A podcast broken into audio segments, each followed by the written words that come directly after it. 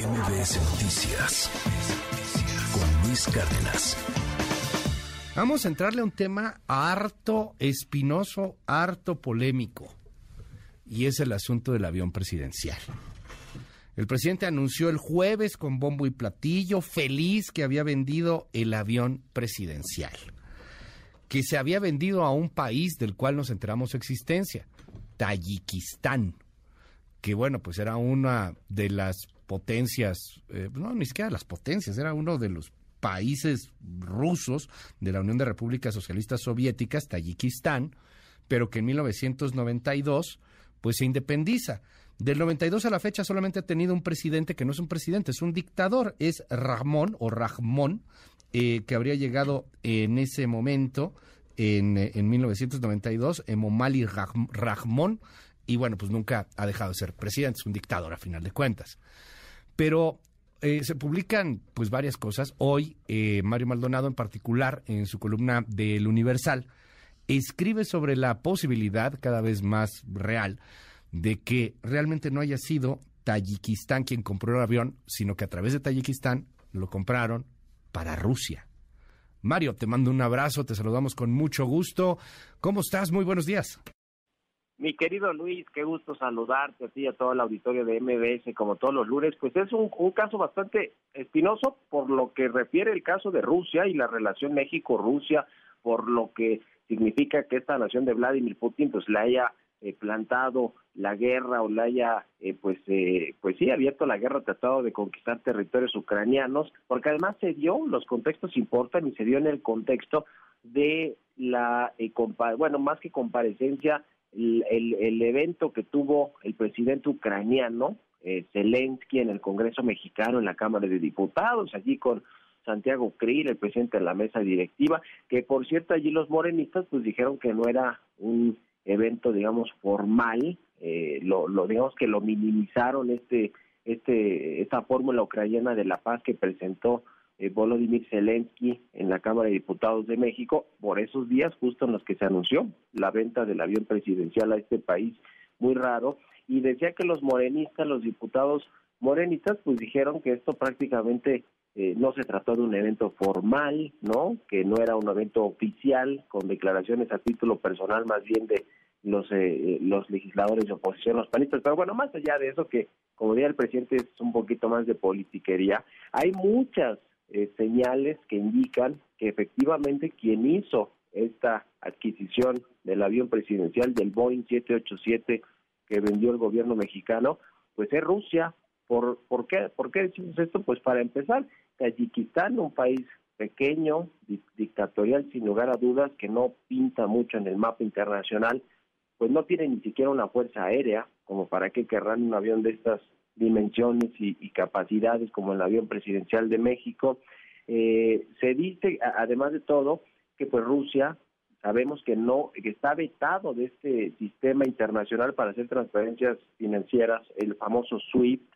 eh, que utilizan 11 mil bancos de 200 países para hacer eh, transferencias y transacciones financieras. Rusia está vetado de este sistema, por lo cual requiere de países pues externos de, países terceros para poder hacer eh, algunas de estas eh, adquisiciones ¿no? de, bienes, de servicios y quizá pues detrás de esto está el, gobierno de Vladimir Putin, ¿no? que utilizó a Tayikistán, un eh, gobierno, un país de la extinta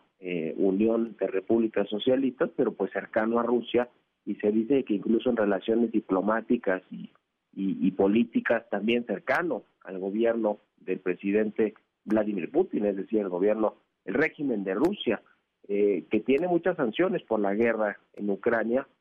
y que no le permiten pues, hacer estas transacciones. Ahora, lo más preocupante de esto es que México está siendo esos de, eh, eh, de, esos pocos países que a contracorriente de la mayoría de las posturas internacionales, pues hace negocios con, con Rusia, además de que no condenó completamente la invasión el gobierno mexicano la invasión de Rusia a, Ucrania, de Rusia a Ucrania, y, y, además pues se juntó este asunto con que el presidente ya estaba prácticamente desesperado por deshacerse del avión, eh, que, que, le ha cargado este simbolismo no de corrupción y de y de derroche de recursos públicos y que bueno pues finalmente lo vendió depreciado en más de 40% de su valor original, eh, que eso significa, por cierto, un daño al erario que tendrán que revisar en su momento pues las auditorías que se hagan y, y, a ver si se le puede pues también generar un problema para el gobierno del presidente López por haberlo vendido a un a un precio por haberlo rematado cuando es un bien público, ¿no? Que se compró con los impuestos de los mexicanos, es decir, no era un bien del gobierno ni del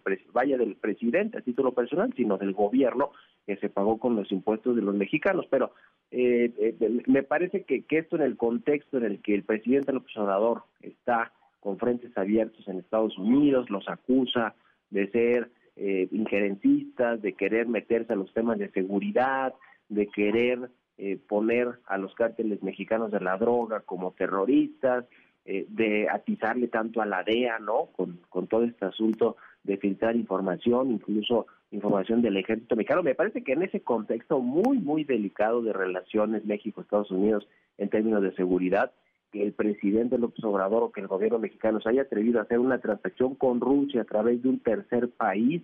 que es este de Tayikistán, pues deja mucho que desear, sobre todo por lo que pueda venir en, como represalia de Estados Unidos, mi querido Luis. Va a ser interesante si esto se va confirmando, porque se va moviendo ya en, en, muchos medios de comunicación, hay muchas plumas que tienen este tema, como la tuya, por ejemplo, Mario. Eh, si esto se va confirmando, si esto empieza a, a hacerse evidente,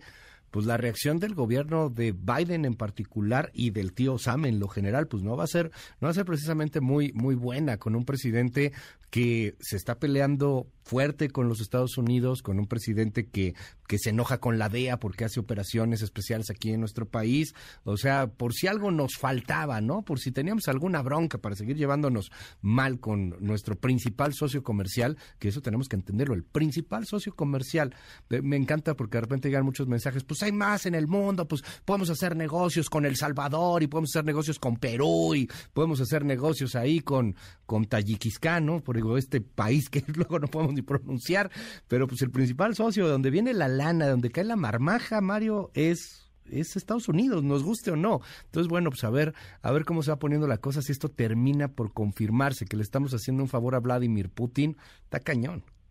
Sí, sí, sí, y que, y que, pues sobre todo México eh, es de estos países que se niega a cerrar relaciones comerciales, diplomáticas, políticas con Rusia, porque eso es una realidad. México no ha, eh, digamos, eh, cerrado las operaciones comerciales que pueda tener con Rusia o incluso las comunicaciones, el trato diplomático, eso se mantiene y llama la atención que ahora, pues a pesar de que muchos países, incluidos algunos de los que fueron en su momento aliados o que tenían eh, pues más eh, predilección por un gobierno como el que tiene Vladimir Putin. Estamos hablando, de, por ejemplo, de Corea del Sur, de Taiwán. Se sumaron estos dos países, por ejemplo, también al veto eh, que tiene que tiene Rusia cerca de 15 mil sanciones económicas que han impuesto diversos países del mundo. Es un récord histórico para cualquier país, tantas sanciones por esta invasión a Ucrania y que México en esta pues coyuntura sea de los pocos países que todavía tienen este, esta relación, estos negocios y que por si fuera poco, pues es uno de los que se dice, eh, o, más bien a través del país por el cual se compró este avión presidencial, bueno, se, se, hizo a través del tercero que está allí, que está, pero que, realmente está detrás de eso Rusia. Y todo esto viene de fuentes internacionales que tienen, digamos, acceso a este tipo de transferencias, de transacciones, que, saben que Rusia pues está imposibilitado, es decir, Rusia si hubiera querido comprarlo a título personal, como Rusia o el propio presidente Vladimir Putin, no hubiera podido, ¿por qué? Pues porque no tiene acceso al sistema financiero internacional, se los hubiera tenido que pagar en efectivo, una cosa por el estilo, eh, eh, o sea, era imposible, entonces tenía que buscar a un país tercero, ¿no? y esto pues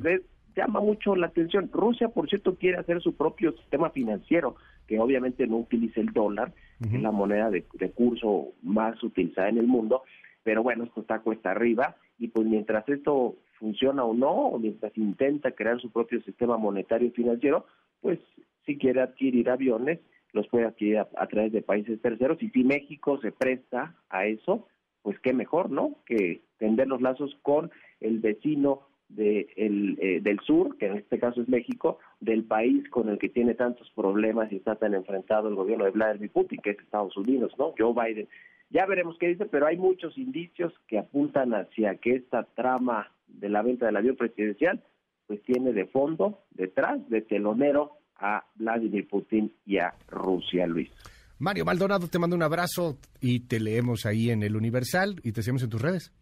Estoy en Twitter en arroba Mario Mal y también en arroba el con la información financiera y económica. Un abrazo, Luis, muy buenos días. MBS Noticias